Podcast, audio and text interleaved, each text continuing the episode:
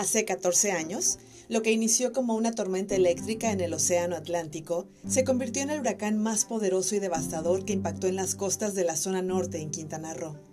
Los cancunenses enfrentamos entonces momentos de crisis, miedo, desesperación e impotencia al salir a las calles después de 63 horas de vientos de hasta 295 kilómetros por hora y ver lo que había quedado de la ciudad en la que vivimos y que se reducía a una sola palabra, destrucción. Sin embargo, la experiencia de un fenómeno como el huracán Vilma escribió innumerables historias que ahora forman parte de la identidad de esta joven ciudad. Las hubo buenas, malas, decepcionantes y también inspiradoras. Después de tantas horas de angustia y destrucción del huracán Vilma, miles de hombres, mujeres y niños y niñas salieron a las calles buscando alimento y respuestas. Hubo quienes de forma solidaria y ordenada encontraron la forma de ayudarse y ayudar a quienes lo requerían. Hubo quienes lamentablemente se olvidaron de las palabras decencia, solidaridad y unión, aunque a mi parecer fueron los menos.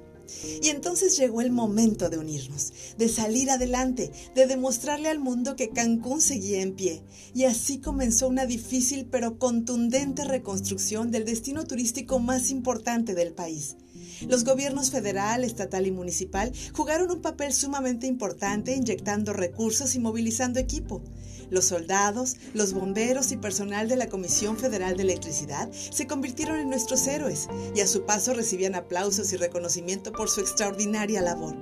Pero quienes dieron una lección al mundo fueron las miles de almas que se unieron en una sola voz para demostrar que somos fuertes, que nada nos detiene y que a pesar de todo tenemos un corazón noble y amamos esta ciudad que nos ha llenado de oportunidades, experiencias y magia.